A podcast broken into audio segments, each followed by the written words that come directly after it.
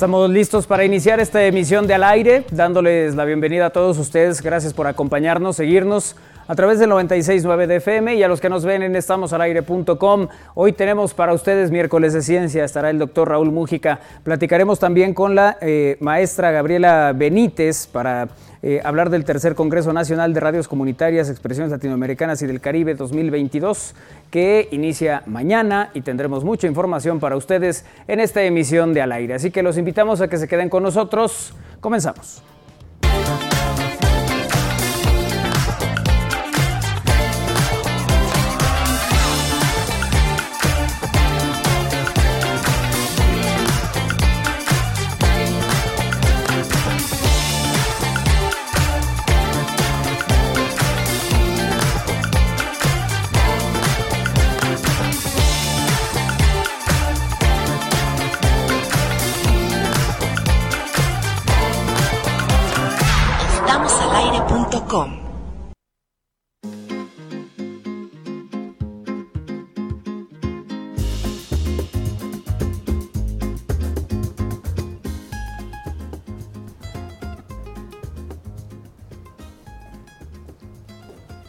Un gusto, como siempre, saludarles en esta emisión de Al Aire, iniciando hoy miércoles. Miércoles. 23. Gracias, Isra. 23 de noviembre. Gracias. Miércoles 23 de noviembre, que estamos iniciando ya con esta emisión a través de la frecuencia universitaria y en estamosalaire.com. Así que, de entrada, les decimos, buena tarde, qué gusto saludarlos a todos. Néstor Vázquez está en los controles. Kairi Herrera, ¿cómo estás? Aquí estoy. Sí, ya te oí. Estoy muy bien. Qué bonita te ves de ese color. Sí, ¿verdad? Me, me sobresalgo Sí. en, en el panel. Sí, sí. Porque hoy andas como que... Resaltas. Sí, todos- Sí. sí, miren. Todos andan como muy entre gris, azul, Sí, negro. Cuadritos. Qué feo que se vistan de negro. ¿no? Como el Irra. Este, ¿dónde estoy? Acá. Eso, ahí estoy. Muy bien. Este, sí, oigan, siempre se visten, bueno, Gwen siempre se viste de negro. Pero eso es bonito también. Sí. Porque no tienes que andar eligiendo qué color te vas a poner hoy. qué color. ¿De qué color amaneciste? Así es. Pero Isra, Isra, mira qué elegante se ve, incluso con ropa deportiva negra. Ah, sí, claro, y todos de la marca de la palomita, hasta los tenis, Además. ¿no? Ahí para que resalten en Ay, color verde. mío. en color Pero ve, verde. ve la elegancia. se O sea, nota se- luego, luego. Se de- nota el porte. De Ah, lejos. esa es la percha.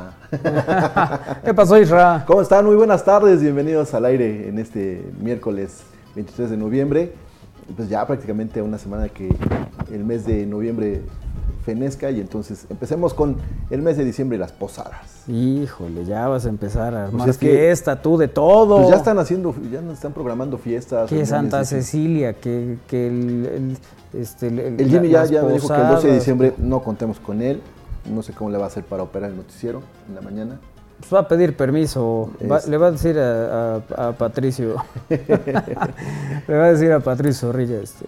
Sí, va a tomar Voy, a pedir también por usted, le va a Sí, decir. sí, sí. Como nos decía aquí el Lo- águila. Lo, va a tomar a cuenta de vacaciones ese día, entonces no sé qué vaya a hacer, pero bueno, todo esto porque ya se acercan muchas festividades eh, y que también pues también la gente se vuelve a reunir después de muchos años ya digamos en masa, ¿no? Ya hubo el año pasado algunas fiestas. Ya se reunían, es más. Ya, lógicamente, nada más que ahora ya es oficial.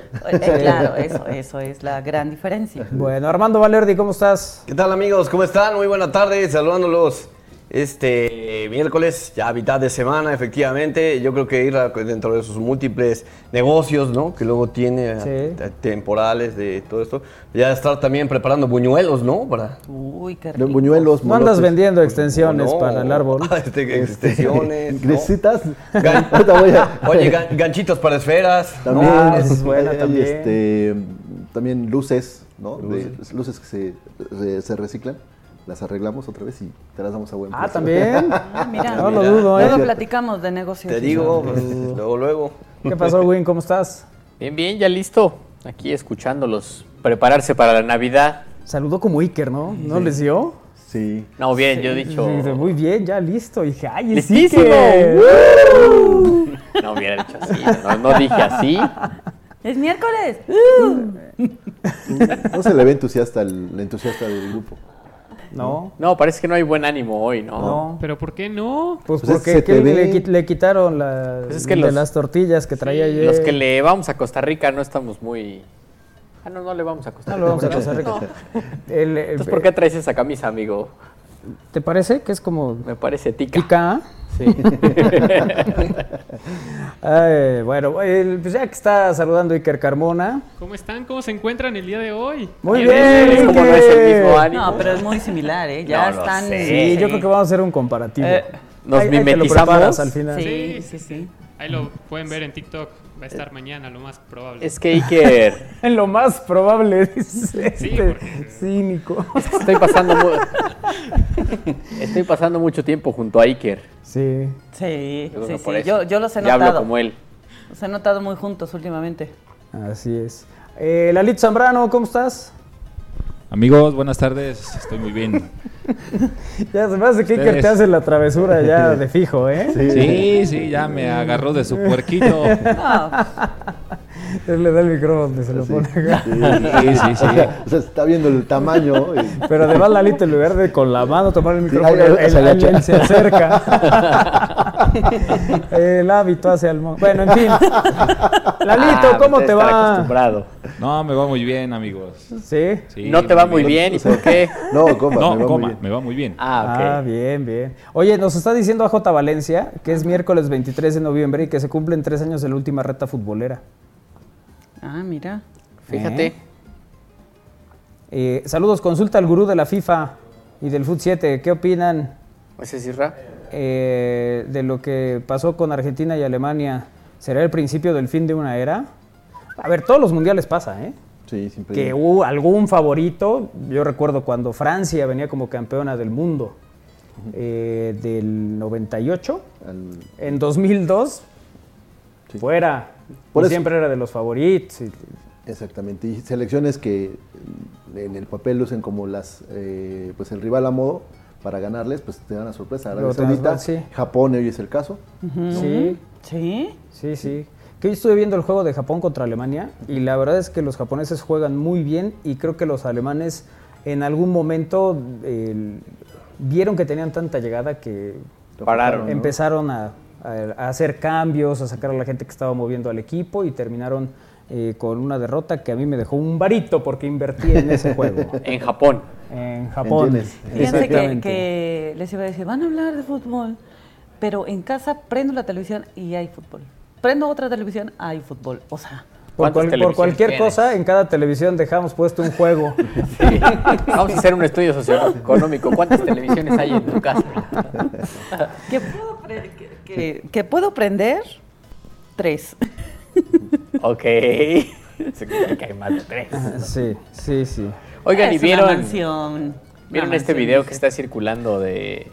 Ahí vas, ¿Qué? ahí vas, ya me pica. No, no, de la, de la selección del sol naciente en este cruce famoso, en esta intersección de cruces. Ah, sí, en una, en una localidad japonesa, cómo festejan sí. Los, los locales. ¿Cómo festejan cuando se pone el rojo? Sí, en los- Porque, o sea, cuando se pone el rojo para los autos. se congregan en el Es, centro es el la- paso peatonal, se pone el semáforo en verde peatonal. Entonces ahí todos festejan, termina el semáforo y se regresan para que los carros puedan seguir circulando. Como debe ser. Claro. Aquí lo hacen, pero ya después van y piden dinero.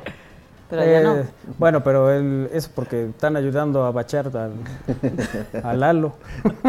Sí, eso es porque no alcanza el presupuesto. Eso es, hay que cooperar. Bueno, en fin, eh, estamos iniciando esta emisión del aire para todos ustedes con ¿cuál es la nota del día, Isra Valero? Bueno, el próximo domingo, pues, me decían una nota del día, pero de una vez lo estamos anticipando, va a haber un cierre de vialidades por la zona metropolitana, que a mi entender una zona metropolitana no solamente es la capital, sino otros municipios eh, cercanos, ¿no?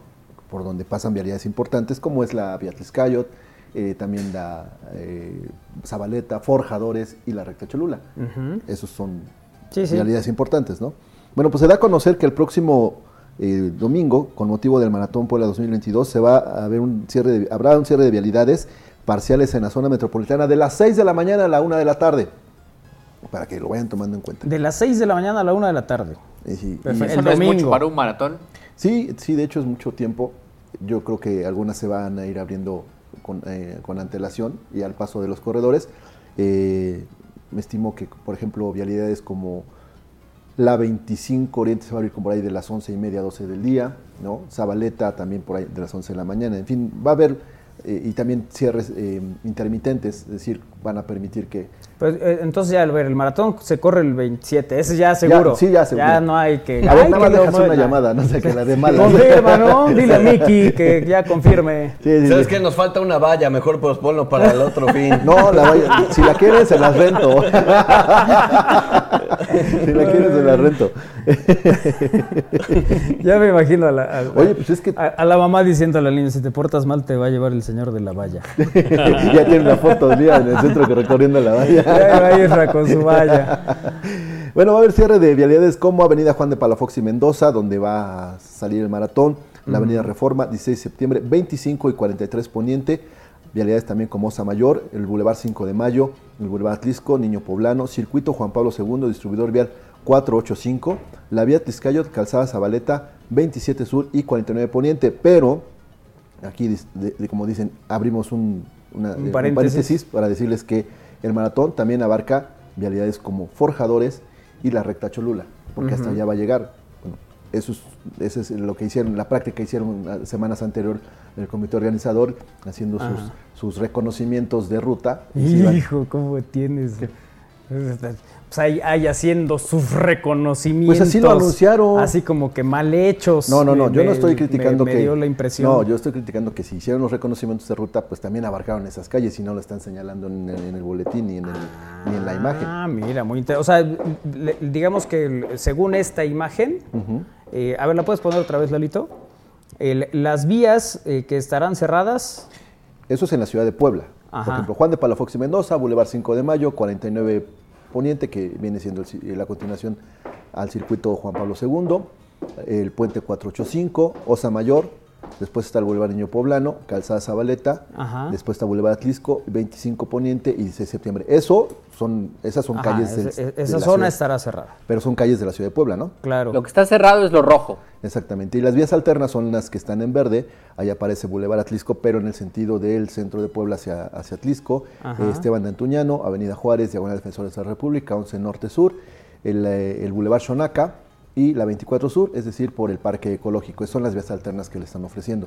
Ok. Pero como... Si yo voy a Cholula, Isra, voy a tener problemas mm, Por periférico. por periférico. no, por periférico no tendré problemas. eh, En la recta. ¿Estás seguro? O sea, si, por si el domingo 8 de la mañana, bueno, cuarto para las 8, pero tampoco llego tan temprano. el- no puedo, te puedo llamar y decirte, sí, o sea, si, lo mismo haces otros días, ¿por qué no salió el domingo? no? Oye, no, pero, o sea, a ver, periférico sí puedes pasar. No vas a poder bajar a Cholula, es otra cosa. por la recta, no. Por la recta, ¿no? Acá. ¿Por cuál sí? ¿Camino Por Real? Camino Real. ¿O Forjadores? Eh, te recomiendo más Camino Real. No, porque forjadores no. "Va, Está ok, diciendo entonces, según recomendación de Isra, Camino Real. O sea, periférico bajo Camino Real. Tengo y de ahí una-. No, creo que no, creo que no. Que tampoco. No. Perfecto, muchas gracias, Isra. Espera mi llamada el próximo Cholula. domingo, muy temprano. Sí, Es que te digo que eh, está ahí esa parte de lo que le- el complemento Exacto. de la información. que sería necesario tenerlo Pero para te enojes, ya con total No, no, no, claridad. es, poder- que, es que Manolo me está, me está- ya me está anticipando que me va a marcar a las 8, 7 y media de la mañana. A ver, ¿qué sabe? ¿Qué? Exacto, Tengo una sí. opinión poco popular. A ver. A ver. No podemos hacer un maratón que no sea de 42 kilómetros y cerramos menos calles. Sí, hay carreras. hay carreras de 10 y de 5. ¿Y este es de? De 42 kilómetros. ¿42 qué? Y hay 42.195 gente que se- bueno, metros. Sí, Sí, sí, hay muchas personas que, que hacen el- Maratones. maratones Sí, sí, sí. y que se preparan durante mucho tiempo para hacerlo porque no es fácil. Me correr. y hay me también quien hace retracto, y no se prepara. Te retractas de los 40. Me retracto, no, me retracto de decir, hay personas, porque sí hay muchísimas Hay personas. mucha, hay Sí, mucha sí, sí. gente que... Gente que incluso que le hace gusta, pues. dos semanas ya estaba preparada, les dijeron que se iba a cambiar, entonces se enojaron, este, pidieron su, su devolución de inscripción. Después, este, después dijeron, no, no, regresa a la fecha original, que es el 27 de noviembre, y entonces ya volvieron a inscribirse. En fin, sí hay gente que, que está... Que no debe ser sencillo la preparación para un maratón. No, no, No, no, no. es una preparación que a algunos les abarca desde principios de año. Estamos hablando de 11 meses. Y, es Y 11 sobre todo a la altura de la ciudad de Puebla debe haber un, un grado de exigencia mayor, ¿no? Eh, sí, el, eh, correr a en ciudades como Puebla o la Ciudad de México te exige un poco más de, de preparación por la cuestión de la altura. Y eso también es una ventaja para algunos corredores cuando van al nivel del mar. O sea, no es lo mismo correr un maratón en Puebla que correr un maratón en, en el puerto de Veracruz, por ejemplo. Sí, Tienes- claro. Tienes una cierta ventaja que si la sabes aprovechar, pues terminas en bien el maratón, pero si no, Con menos tiempo, supongo. eh, digamos que te ayuda un poco a, a un mejor rendimiento, no es que con menos tiempo, sino que a lo mejor no sientes tanto el cansancio, no sientes tantos, eh, tantos otros eh, factores. Pero si lo sabes aprovechar, pero si haces como yo, que llegó al maratón de Ver- al medio maratón de Veracruz y no sacó provecho de la altura, pues terminas. Pero ¿qué Ah. tal la parroquia? Ah, no, hombre, Ay, no. no, ahí se echó una champola, una bomba, Sí, sí, sí, terminé. Este- Un lechero. un lechero y sin problema, ya de regreso. Fue de turista el Isra, pero según él, siempre se toma la foto así en la meta. Ajá. Le toman la foto y ya, con eso, no, ay, que fui al maratón. Eres como cierto político mexicano, ex candidato Sí. presidencial. Sí, que nada más. Bueno, él Él la cortó. Cortó, cortó distancia. Sí, Oye, sí, sí. y bueno, la, la rectora, la doctora Lili Sí. Cedillo, ya lleva mucho tiempo corriendo el- el- distintas carreras, pues, pero Sí. maratones también. De hecho, el año pasado eh, corrió en el- la distancia de 21 kilómetros. Eh, no recuerdo su tiempo, pero sí me, me con- me con- me tocó constatar que pasara por la 16 de septiembre y la 3, ya a unos pasos de, de la meta. Entonces, ahí con Yo eso. lo más han sido 10 kilómetros. Ah, mira, Y con aquí, pausas, aquí ¿verdad? me manda Néstor eso precisamente. La doctora Lili es corredora de maratones, Sí, no hay sí, que sí, olvidarlo, sí, sí. Sí, es verdad. Sí, la verdad es que la preparación para una competencia de esas es, O sea, es 10 muy fuerte. Ya muy me serio. parecen un montón. Sí, Sí, bueno, sí, pero porque uno no se prepara, o sea, estamos hablando de claro, que se nosotros cuando hemos ido a carreras para- así de que nos invitan, este, pues Ah, nadie no se prepara. o sea, meramente por compromiso de, "Ay, yo sí los aguanto. Y sí, efectivamente los o sea, he yo fui por compromiso, pero yo corrí tres kilómetros. ¿O cuántos eran? ¿Cinco? No, cinco. Corrimos 5 en, una, en septiembre de hace cuatro años. casi. Bueno, hubo una que corrimos tres kilómetros, Ah, sí. que Win nos ganó a todos. Esa fue de de la Cruz Roja. Cruz. Roja fue de de la Cruz cinco. Roja. 2000, No, 2014. fue de tres, ¿no? Fue de tre- no, fue de cinco. Fue de 5. Ah, sí, 2000. siempre hemos corrido de cinco. Uy, sí. ¿cómo corremos? 2014. Yo pensé que todas eran de tres. Pero 5 todavía me parece que no es tanto. No, es una distancia para un corredor eh, principiante, ¿no? O para alguien o para que no corre. Que, no, que no está, que no, Que tiene no está habituado a, Sí, que ¿no? está habituado. Ya 10 como que ya presenta un poco de reto y 21 y 42 No, no, ya. Sí, 42, no, mis respetos. ya o son sea. palabras mayores, Bueno, ¿no? desde el 21. Ah, sí. mis respetos. Yo nada más he corrido un, que- medio maratón, y, pero hasta ahí, ¿eh? Ya, este, ya, ya, ya no, ha, no ha habido otra oportunidad, porque me falta un poco de más de preparación. ¿No? Sí, es cierto. No, no. Te falta preparación. Ok, me falta preparación. Quítale el, El poco, poco. más. O No, no, no, tampoco me faltaron tampoco, dos rayitas. Tampoco, tampoco lo hagas así. Le falta seriedad. Uh, Uy, ya te dijo. In- No, informal. no, no, no, no. Es que de verdad, para, para correr maratones, para correr una carrera, es una seriedad de... Sí, una disciplina. Disciplina. Disciplina, Disciplina. completa, claro. Bueno, el... pues ya que nos diga Lalito qué vamos a hacer, porque pues, ¿Qué sigue, Lalito? Y se rasca la cabeza. sí, sí, sí. Es, Es, el, el la- síntoma inequívoco. La imagen de Lalito rascándose la cabeza, irremediablemente lo asocio con el ¡Ujule! Sí, de verdad. Ay, de qué verdad. cosa. Bueno, el- antes de irnos a la... darle. ahí iba a decir a los resultados de la jornada mundialista, ya que ya no vamos a ir a otra cosa, ¿no? No, sí, todavía nos da tiempo. sí, pues depende de, Sí. de Lalito, si está lista. Depende del alito. Sí, mira, por ejemplo, hoy hablando de esto que dices, de, de los resultados de la Copa del Mundo, eh, los supercampeones ya habían en alguna ocasión predijeron el triunfo de Japón ante Alemania en un mundial y pues a- hoy sucedió en Qatar 2022. El- la serie japonesa se realizó con la finalidad de impulsar el fútbol en dicho país para Corea-Japón, ¿se acuerdan? 2002. Eh, de, de modo que previo a dicho torneo se lanzó una nueva saga llamada Camino al Mundial, en la cual se involucra la marca que hasta ahora patrocina la selección de Japón. En dicha saga se muestra el desarrollo de las, fuertes, de las futuras estrellas del fútbol japonés, eh, lideradas por Oliver Atom, eh, quienes acuden al Mundial Juvenil con el cual alcanzan la final contra Alemania. Los supercampeones predijeron la voltereta a Alemania. En dicho capítulo de la segunda temporada, la selección de Japón juega contra Alemania en el campeonato juvenil. Y aunque Alemania arranca ganando ese partido, la selección nipona empata a uno con una combinación de Oliver y Tom Misaki para después remontar 2-1 con gol de Steve Yuga. Steve Kuga. uno de los eh, en los últimos minutos. Aunque Alemania empata eh, con un gol de Snyder, Japón retomó la ventaja con Oliver para el 3-2, con el cual se coronan en ese mundial.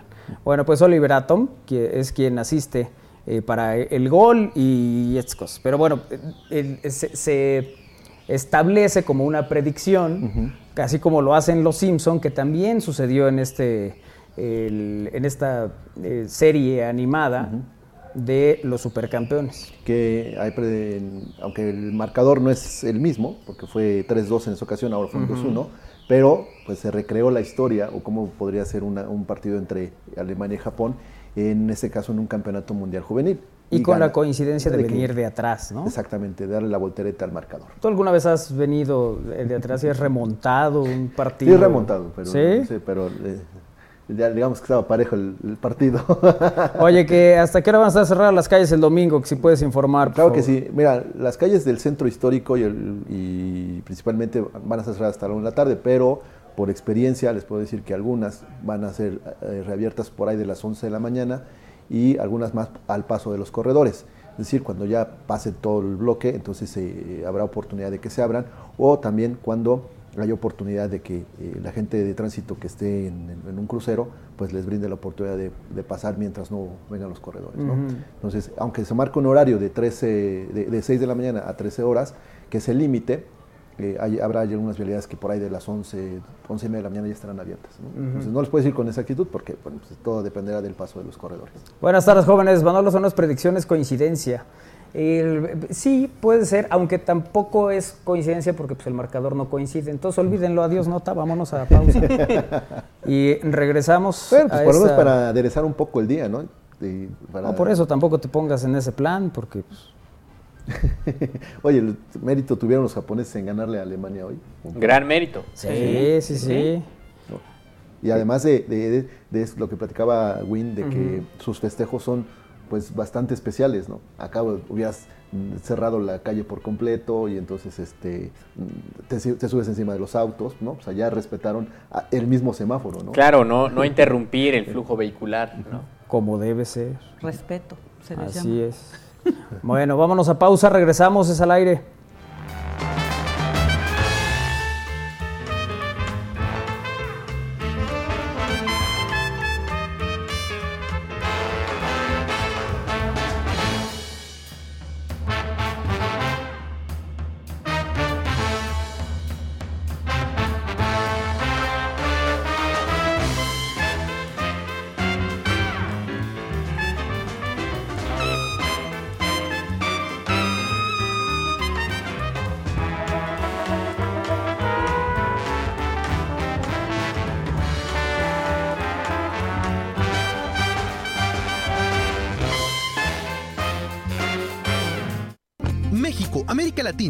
Otros países se reencuentran para intercambiar experiencias en favor del desarrollo de las emisoras ciudadanas. Tercer Congreso Nacional de Radios Comunitarias, Expresiones Latinoamericanas y del Caribe 2022.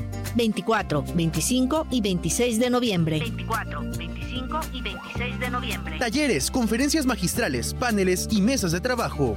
Encuéntranos en redes sociales como Tercer Congreso Nacional de Radios Comunitarias. Organizan Facultad de Ciencias de la Comunicación de la UAP, CONCITEP y el Parlamento Comunitario por los Derechos de la Naturaleza. Regístrate, no te quedes fuera.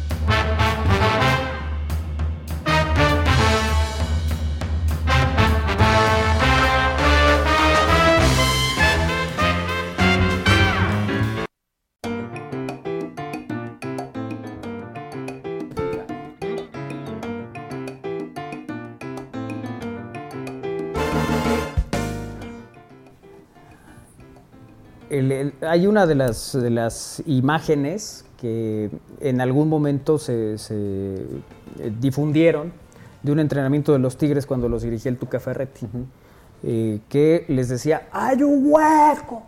¡Ay! Y pedía el balón. ¿no? Y, y él ponía los ejercicios y tal, y, y no lo lograba hasta que dice, a ver, va y se para ahí. Le mandan el balón y le pega perfecto, le sale un tiro que y dices, bueno, pues si este señor ya como le dices que no, si además va y te enseña cómo, ¿no? Te lo demuestra. Porque hubiera sido muy triste que pidiera el balón, le diera mal y, y fuera todo un, Bueno, pero también estamos hablando del Tuca. un oso. Sí, sí, sí. El Tuca. Sí. El- pero digo, no pasa. Sí, sí, no, sí. pa- no pasará en un taller mecánico que él está arreglando el, El el maestro. motor, un, no, El un, ma- un inexperto y llega el maestro y le dice, a ver, quítate, así no es, porque es como se enseña, ¿no? A ver, hazte para allá. Y, y tampoco puede. ¿no? Ajá. O sí lo hace, pero le sobran piezas. Bueno, eso es triste. Eso es triste. Yo les voy a contar una mesa de- del estudio de al aire. el- era para armar, pues. No como pasatiempo, sino así llegaba. Ah. Y la te- sí, sí, Sí, era así. como- Y después agarró la caja y se puso a jugar. Qué curioso entrenamiento, ¿eh? Sí. Entonces, cuando llegó la mesa, el- pues empecé a ver instrucciones, tal. Es que luego se brinca uno, dos, tres puntos.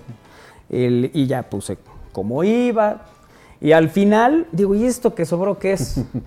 Y decía, póngale pegamento a cada unión. Y fue de, ¡újule! Se quedó sin pegamento a cada unión, pero es donde Isra hace el informativo, el resumen de noticias. No Ah, han necesitado ese resistor. Sí. Claro. Sí. Pero yo creo Porque que no me he recargado, pero. Eso iba a decir, y sí es medio bailarina, ¿no? Baila más que tú esa mesa, Isra. Este, Sí, digamos ¿será que sí nos le hizo vamos. falta? Este, no, yo creo que no. No sobraron Tam- bueno, tornillos. tampoco es para, tampoco es para, para subirse y hacer desfiguras. Ah, no, no, no. De hecho, no, ni- ninguna de las mesas que tenemos aquí es para hacer desfiguro. Así es que no lo intenten. Pero los escritorios que tenemos allá, uy, eso sí. Ah, como el, el- como el reto que hizo Y Harlem Shake. Harlem, Sh- Harlem Shake que hizo Win. Que hizo se pegó con el casco ahí en las estructuras. Pero bueno, en fin. eh, y, y esto, a razón de qué, Armando nos lo cuenta. Porque, bueno, como dicen, ¿no? De repente, pues el, el maestro o el entrenador es el que pues, normalmente debe poner ejemplo, ¿no? De, para enseñarle bien a los alumnos o sus, ¿no? a sus súbditos. Entonces, en la plataforma TikTok se volvió viral un profesor de una univers- una universidad que durante un examen ni él mismo pudo resolver su ejercicio, aun cuando se apoyó de una calculadora. Fue el estudiante Rafael Ávila quien compartió el incómodo momento en- del profesor en su cuenta de TikTok, en donde se puede ver al maestro parado frente al pizarrón con una mano en el mentón y en la otra un marcador y la calculadora tratando de darle solución al problema matemático que él mismo asignó. O sea, realmente él puso el ejercicio y a la mera dice, ah, caray, no, no, como que no, no me sale a mí no, tampoco. no y ahí queda, está, bueno, pues según, según aseguró el joven Rafael dentro de los comentarios del video, el profesor es uno de los eh, mejores para el cálculo. Sin embargo, a cualquiera le puede pasar Sí. que los números lo traicionan. Todo parece indicar que el profesor que se metió en problemas con su propio ejercicio en su examen da una asignatura en una ingeniería. Pues durante el clip, después de ver el educador parado frente al pizarrón, Rafael enfoca su rostro y dice, no cabe duda, esto sí es ingeniería. Además de que en la descripción de su TikTok colocó la frase, la ingeniería en su máximo esplendor. Eh, nomás. Híjole, mira nomás. Y el profe se quedó así de, ¿qué hago? ¿Y ahora qué sigue? Pero es que, bueno, a ver, luego hay situaciones eh, que eh, se, se llegan a, a salir de las manos. En una transmisión hace muchos años, el- nos pasamos 20 minutos tratando de que funcionara un dispositivo que iba conectado a la computadora y pues no había manera, ¿no? Y, y se reiniciaba y lo desconectábamos, lo cambiábamos hasta que fue de, oye, no hay que conectar ese cable que está allá a la corriente. Claro, lo recuerdo. Ay, mano. Bueno, recientemente también eh, eh, estábamos en un, en un restaurante, eh, Ricardo, que juega con nosotros los viernes, y querían ver un partido de fútbol, entonces le, le pedimos a la gente de- del restaurante que si nos podía dar chance. Claro que sí, y entonces el mesero llega y está. Ustedes no saben cómo, qué canal es en, en sistema de cable. Este, no, pues es el 107, ¿no? Y está duro y duro. No, pues es que no se puede. No, se me hace que sabes, ¿sabes qué le hacía falta? Pilas al control. No, prender el, prender el decodificador. O sea, nada más es lo que hacía falta. Ah, o sea, pero ¿y no se dieron cuenta ustedes? No, o sea, yo, yo me di cuenta cuando llego y dije. Ahora el control del aire "Se me hace que acondicionado. Sí, era otro control. teléfono celular. Sí. Oye, pues el chiste que les dijo, pues es más o menos así, jóvenes. El único que podría darle batalla al profe pues era el mismo. El profe se retiró a mitad de clases y nos dijo, muchachos, se los dejo de tarea. Ándale. Ah. La salida fácil. O sea, No hagan eso, profes. No, pues ahí está el profe. Ahí se los dejo de tarea. Bueno, pues sí, hay veces que, que, eh, suceden estas cosas. ¿no? sabes que el que tienes que aprender eres tú. Así es que Hay que, resuelve. Resuélvelo hay que darle, sí. No haber querido poner tan complicado que ahora pues también No. él se hizo bolas, ¿no? No sé, pero pues sí debes de resolverlo, darle una solución. ¿no? el- Porque al rato los alumnos van a decir, ah, profe, ¿yo por qué? Si usted no lo resolvió. Sí, si usted no Ah, supo. no sé. Ahora deme ¿cómo? chance a O mí también. Y ¿Cómo me va a explicar si no sabe? Igual yo sí soy medio enemigo de eso, ¿no? ¿De O qué? sea, entiendo que el profe debe de saber, pero el alumno no tiene ninguna autoridad para cuestionar la autoridad del profesor. No, no, no, no. Esto, O sea, yo estoy de acuerdo con eso. Pero si ahí no supo que lo puso, Pues a lo mejor ese día no Se sé. distrajo. se distrajo, sí, Hay otras se cosas cabeza del confundió. Ah, sí. no era su mejor día.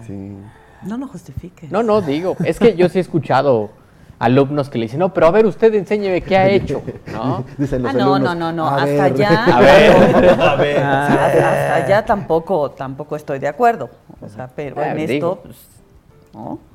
Sí, Dice, dice que hola, entonces ganaron los japoneses con los ojos cerrados.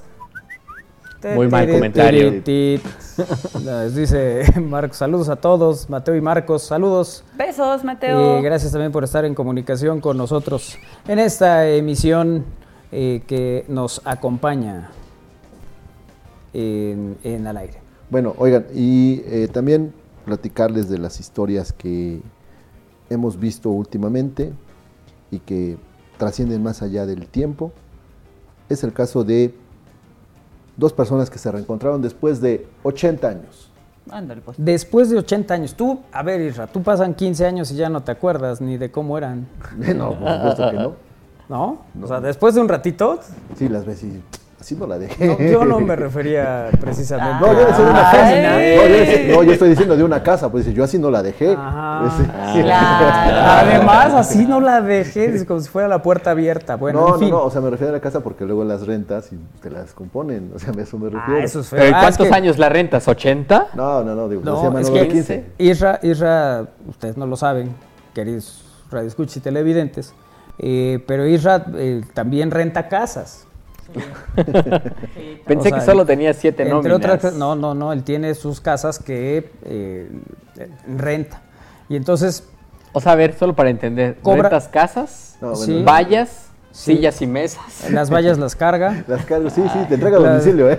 Sí, sí, sí. Sí, sí, sí. Ya Las después cuando, sillas- se me cuando me canso le digo a un amigo que me ayude a llevarla. Sí, acomoda mesas, sillas. Bueno, pero acomoda cuéntanos. de todo.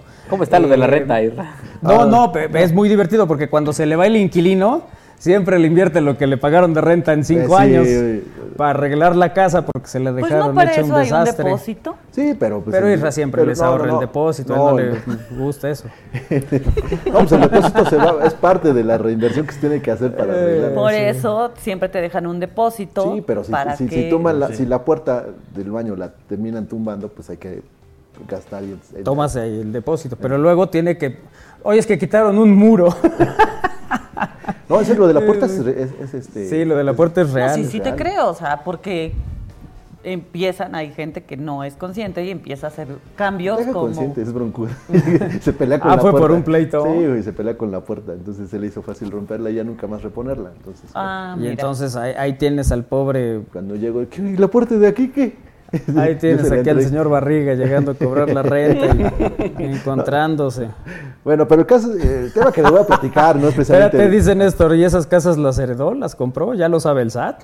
Ah, no, sí, están, no, ¿Están declaradas? Están declaradas ante el SAT. No, pues, ima- o sea, No, imagínate están que... declaradas ante todo mundo, Así. si una había testigo. Exactamente, sí, Estaba facturada esa puerta, Isra. Sí, está, mira, eh, tiene al corriente el predial, el agua y la basura.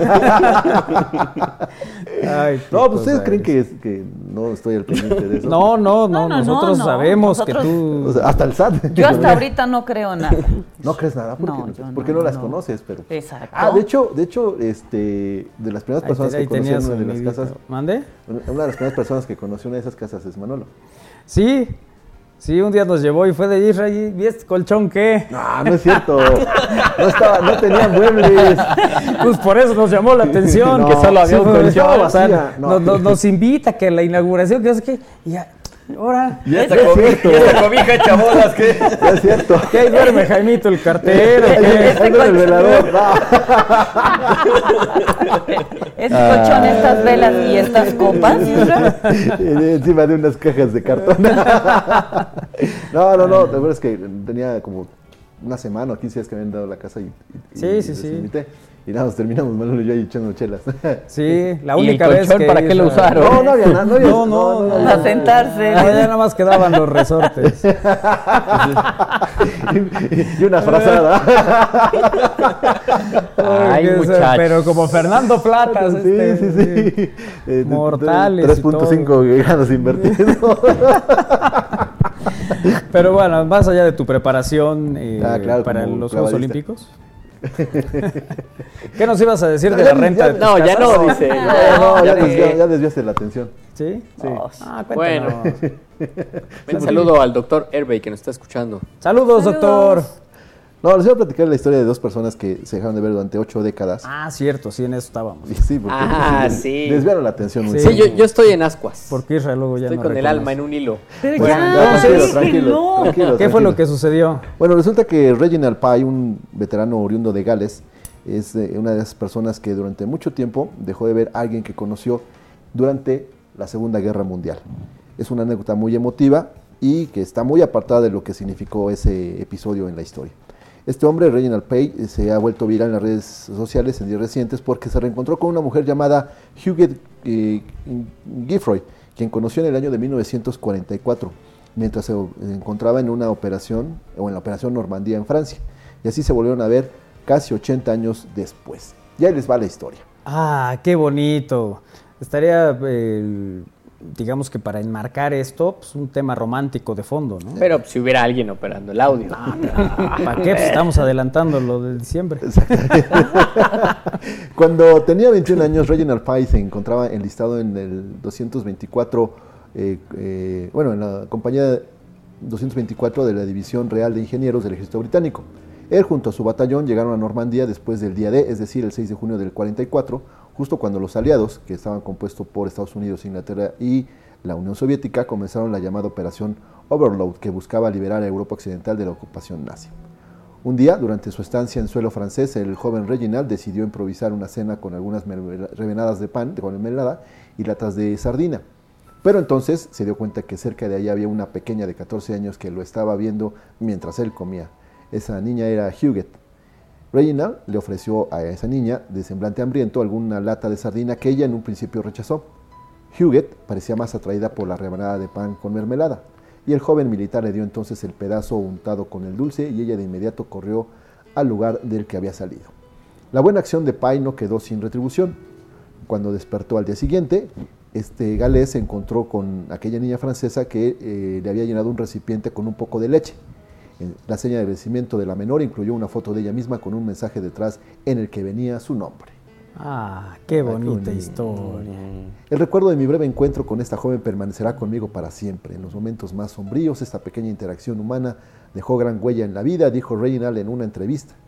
E incluso se sabe que ese hombre regresó en la década de los 70 para ver si podía reencontrarse con esa chica, pero no tuvo éxito hasta esta ocasión. Fíjate, 80 años después, como la- las buenas acciones en algún momento, el- el- Pagan. pues sí, de alguna manera, ¿no? El que, mira qué, qué, Qué escena, ¿no? eh, escena. Oye, Ya ¿volvió a llevar su lata de sardinas? No, la llevaron ya vinito, ¿no? Espumoso Ah, y todo ese Ya, rollo. ya, mira. eh, fue, que fue una situación muy fortuita cuando se conocieron, ¿no? En ese entonces. Bueno, fue gracias a la organización Taxi Charity de, la, de los veteranos militares que Reginald pudo encontrar a Hufred. Esto fue en junio del 2022, mientras viajaba a Normandía para las conmemoraciones del Día de el señor Pye, que ahora tiene 99 años, le contó a uno de los miembros de la organización de su historia y hasta eh, su entonces infructuosa búsqueda de la mujer. Y así el personal de Taxi Carity puso manos a la obra, avisando a la prensa para dar a conocer la anécdota.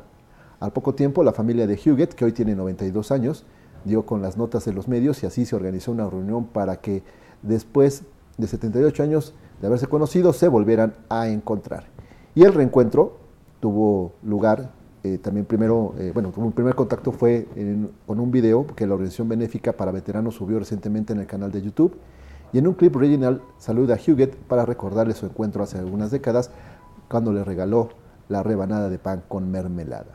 Y entonces las familias hicieron todo lo posible para que después se, se encontraran otra vez y eh, brindaran con una, con una copa de champán.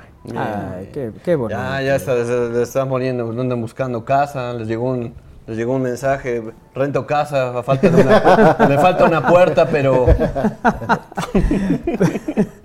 Pero no hace falta. No ahí, hace hay, falta. ahí hay un Pero- colchón. Sin resort, pero lo podemos cambiar, ¿no? Eso es lo de podemos- Cuando hay amor, aunque no haya puertas. Eso es. Así dice el dicho. Exactamente. Bueno, pues ahí está esta historia que no tiene nada que ver con las casas, sino más bien con un encuentro que tuvieron en la Segunda Guerra ¿Cuál Mundial. dicho? No, El Win, tiene sus Tiene dichos. sus- ah, ya, ya. Sí. Sí. porque no lo había escuchado. Sí, no, así dice el dicho. ¿Eh? Sí, Ya. sí, dice que, sea, va. es- tienes una adaptación de un dicho, ¿no? Que- ¿no? No, la adaptación es las de Chapulín tengo Colorado. una libre versión de.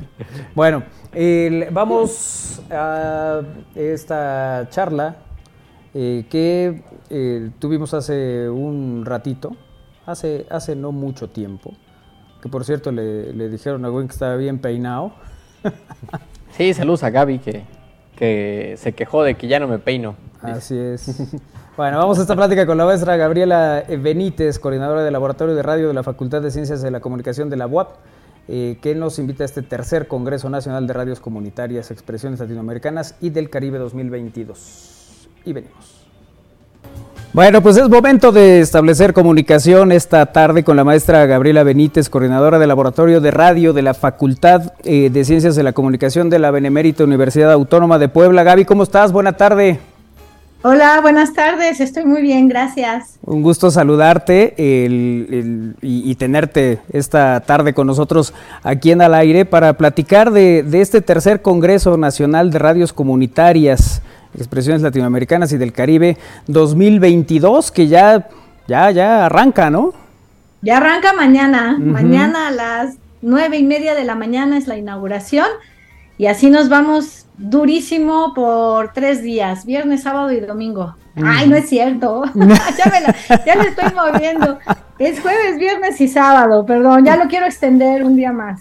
Y, y no estaría mal, ¿eh? porque la verdad es que sí, siempre ha sido un tema el que, que, bueno, en, en la universidad eh, se ha tomado con, con mucha importancia esto de las radios comunitarias eh, y que además, bueno, pues es la tercera edición y siempre eh, con resultados muy, muy atractivos, Gaby.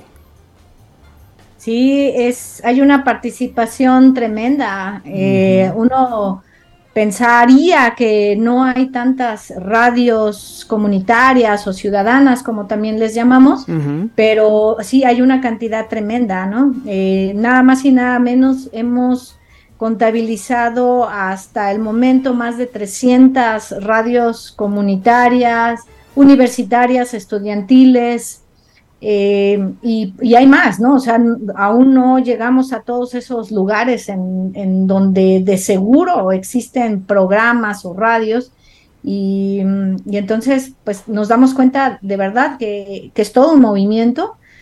eh, nos damos cuenta de, de cuánta falta hace este tipo de espacios, ¿no? Para conocernos, para hablar, para platicar, compartir saberes eh, problemáticas, etcétera, ¿no? Entonces, sí, es muy importante. Oye, ¿y cómo el- el- el- los sitios donde hay radio comunitaria el- también la, pues que la adoptan y la aprovechan? Eh, finalmente creo que eso es algo, algo muy importante, ¿no? En los lugares donde se da esto de, de tener radios comunitarias. La verdad es que se da en todos lados, o sea, se da desde el lugar más eh, alejado de la sierra, ¿no? Ay, perdón. Sí, sí. Se da desde el lugar más alejado de la montaña hasta en las mismas ciudades, en las mismas universidades, en las mismas radios comerciales, hay eh, mm, comunicadores, comunicadoras o locutores, locutoras que tienen sus programas y dentro de esas programaciones hacen radio con fines eh, sociales, con fines de apoyar a movimientos sociales, a causas, a problemáticas, a contribuir. Es decir, esto de la radio comunitaria no nada más se refiere a, radios que están en comunidades rurales o indígenas. Radios comunitarias también se refiere a radios ciudadanas, es decir, radios o programas hechos por ciudadanos comprometidos con la mejora de su entorno. Oye, este tercer Congreso Nacional el, inicia 24 de noviembre. es un evento gratuito para las eh, personas que quieran estar cerca, que quieran enterarse qué va a haber, qué es lo que pueden encontrar ahí. ¿Qué tienen que hacer, Gaby? Eh, simplemente entrar al evento. Es decir, toda la información está en una página de Facebook que es Tercer Congreso Nacional Radios Comunitarias en Facebook. Ahí van a encontrar el programa general de actividades y el programa de mesas de trabajo. ¿Por qué hicimos dos programas? Bueno, uno es de puras, todas las actividades, ¿no? Desde el jueves a las nueve y media que inicia con la inauguración hasta el sábado 25, 24, 25, 26, sábado 26. exacto, a las dos y media, que es la clausura. Entonces ahí van a encontrar todos los eventos y todos los links para que entren a las salas de Zoom, porque todo el evento es virtual. Todo el evento es virtual. ¿Para qué? Para que todo el mundo pueda eh, ver, entrar a las salas eh, desde su casa, desde donde se encuentre, desde su trabajo. No trabajen, entren al Congreso. Eh, y bueno, ese es el programa de actividades. Y tenemos también en esta página de Facebook el programa de mesas de trabajo. Ahí lo que van a encontrar son mm, casi las 300 ponencias que se van a, presentar durante las mesas de trabajo. Es decir, eh, jueves y viernes de 12 hasta 3 y media de la tarde y el sábado de 12 a una y media. Ahí viene, en este programa de mesas, insisto, son más de 300 ponencias. Van a encontrar gente eh, de todos los estados de la República, de, eh, de la República Mexicana, de Canadá, Estados Unidos, Centroamérica, Sudamérica, España, eh, Francia, eh, y, así no, o sea, todas las radios que se, que se han sumado, todas las ponencias que, se van a presentar, ahí va a estar, ahí aparece nombre, quién eh, la presenta, el, de qué y de qué va a hablar, ¿no? Y de qué organizaciones, ¿no?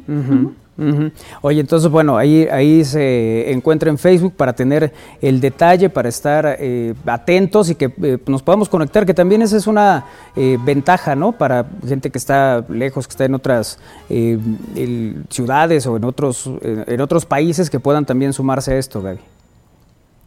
Sí, es, lo, es de lo mejor que nos ha dejado la pandemia, ¿no? Que, es que aprendimos a usar esto y en lugar de, separarnos o de aislarnos, nos ha unido, ¿no? Entonces hay que aprender a usar eh, estas herramientas digitales para, unirnos y sobre todo permitir el acceso de toda la gente que esté interesada a, a, este tipo de eventos, que es importante o que son importantes, sobre todo para visibilizar el número de, radios que existen, el trabajo que están haciendo y pues sobre todo se, eh, se apoye, ya sea con mejores leyes, porque hacen falta, con recursos, con lo que sea, con redes de trabajo, redes, ¿no? que, se haga, que se haga una red de apoyo mucho más importante eh, pues que impulse todo el trabajo que están haciendo individualmente en todas las radios ¿no? y, programas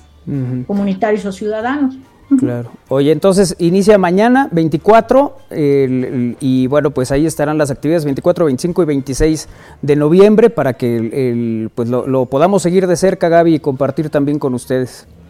Sí, muchísimas gracias. Hay confer- va a haber conferencias magistrales con gente súper importante de organizaciones que históricamente han ayudado a la democratización de sus países, que cumplen además 50 años, 30 años, eh, como por, por ejemplo la, la MARC, la Asociación Mundial de Radios Comunitarias, la LER, que es la Asociación Latinoamericana de Educación Popular, eh, así, ¿no? Conferencias, paneles y talleres. También tenemos cuatro talleres, son gratuitos, entren a los links, asistan y pues vamos a, vamos a, a festejar, ¿no? Vamos a hacer una fiesta aquí con las radios. Así es, que así sea, que así sea, Gaby. Y, y todavía hay tiempo para registrarse hoy, ¿no? Mira, no es necesario ¿No? que se registren, se pueden registrar, pero entren ya directamente. O sea, el registro era como para llevar un control, ¿no? Mm, ya. Eh, pero pueden entrar, eh, no necesitan registro. Si, si quieren eh, apoyar o que- eh, recibir alguna constancia, eh, entren a las salas, ahí se va a tomar lista de asistencia y, y cuando lo soliciten se les puede hacer una constancia. Ok, perfecto. Bueno, pues ahí está esta invitación el- el, eh, con la maestra Gaby eh, Benítez, que es coordinadora del Laboratorio de Radio de la Facultad de Ciencias de la Comunicación de la Benemérita Universidad Autónoma de Puebla. Eh, Gaby, muchas gracias por estar con nosotros. El- entiendo que es un día de mucha actividad, ¿no? El previo, siempre para arrancar, siempre para el inicio. Y te agradezco de verdad estos minutos para nosotros en el aire. Gracias a ustedes y un saludo a toda la audiencia. Los esperamos y las esperamos mañana. Muy bien, pues mucho éxito, Gaby, muchas gracias. Gracias, Manuel. Gracias, gracias, buena tarde. Eh, pues ahí está eh, la invitación que nos hace la maestra eh, Gaby Benítez. Vamos a hacer una pausa, regresamos, es al aire a través de eh, Radio Papel 969 de FM y en estamosalaire.com. Regresamos.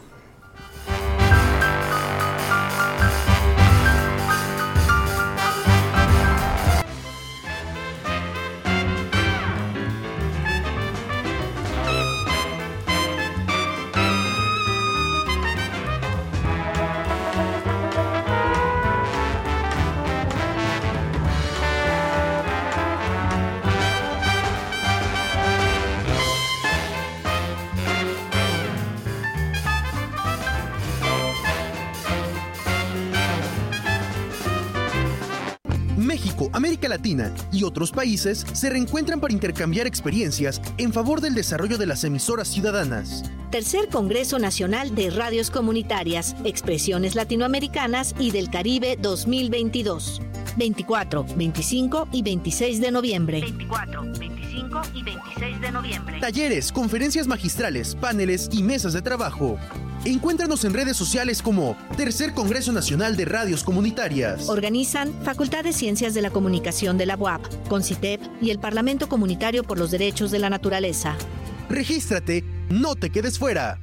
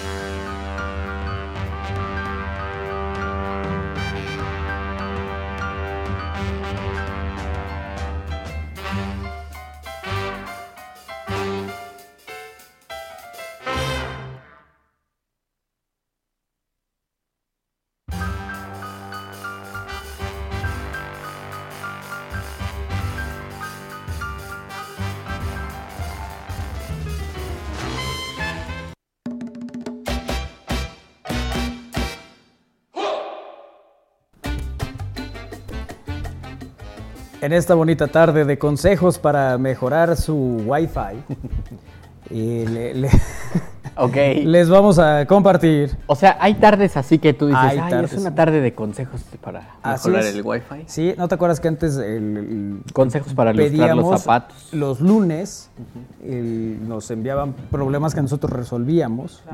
Eh, no- no- nos compartían hay alguna eh, historia, nosotros les decíamos qué podían hacer, éramos una, un consultorio. Pero en los Este, consultorios no te dicen qué hacer. Este era eh, diferente. Sí, bueno, sí, en el consultorio te diagnostican y, En el consultorio y te, te, dan dicen. una solución. Pues ¿Qué- nosotros también, nosotros también dábamos soluciones. también era Depende. ¿Sabe qué? Pues ¿De no qué haga nada. Como era lunes de oferta también. Sí. Les Era nuestra oficina consultorio. Bueno, en fin. El- ¿Ustedes han tenido problemas con Wi-Fi en casa? Todo el Mu- tiempo. Sí, muchas veces. ¿Sí? Muchas veces. Bueno, les vamos a dar 10 consejos. Este, Win y yo. Yo tengo uno ahí que no, está en la lista. no le des la clave a nadie. Esa es la primera. A ver, el ¿En primero, altas o en bajas? la, la- la primera recomendación es colocar el router lo más cercano posible al centro de la casa. El router envía la señal inalámbrica de Internet para todas las direcciones en las que pueda. Por tanto, si uno lo pone cerca de un rincón de la casa, estará desperdiciando una porción significativa de la señal. Puede que solo tengas la salida de cable de Internet en un solo lugar de la casa, pero compra una extensión de este cable para cambiar de posición el router y que pueda mejorar directamente la conexión a Internet. ¿Es cierto o no es cierto, experto? Es cierto, eh, y por eso en ciertas casas hay que utilizar repetidores o, o incluso otros sistemas de, de red que reemplacen tu router. Porque bueno, la idea, por ejemplo, aquí estamos en el estudio. Lo mejor es que estuviera lo más al centro posible porque nos vamos a mover en el perímetro del interior del, del estudio. ¿no? Entonces, Y, Y tienes, sí, y es tienes un, un- un mayor espacio para que te conectes, pues. Si lo tuviéramos pegado allá, perderíamos, digamos, la mitad porque está por fuera y ahí no se conecta nada. así es. Oye, ¿y, y si está en medio de una casa de tres pisos? Pues vas a necesitar un router muy potente. O poner un cable de 20 metros a tu tele de arriba, Ah, como sí, la también. tienes. Pero se supone que es una tele que es inalámbrica ya. Sí, pero pues no llega bien la señal. Pues sí, por eso. Entonces sus consejos no me están sirviendo. Pero los escucho. Ahí les va el segundo, el segundo. Eh, tomen nota, pon atención. Sí, claro. No hay que dejar el router en ro- el suelo. Ah, yo te decir que voy a sacar el router del baño porque es el lugar donde está en el centro de la casa.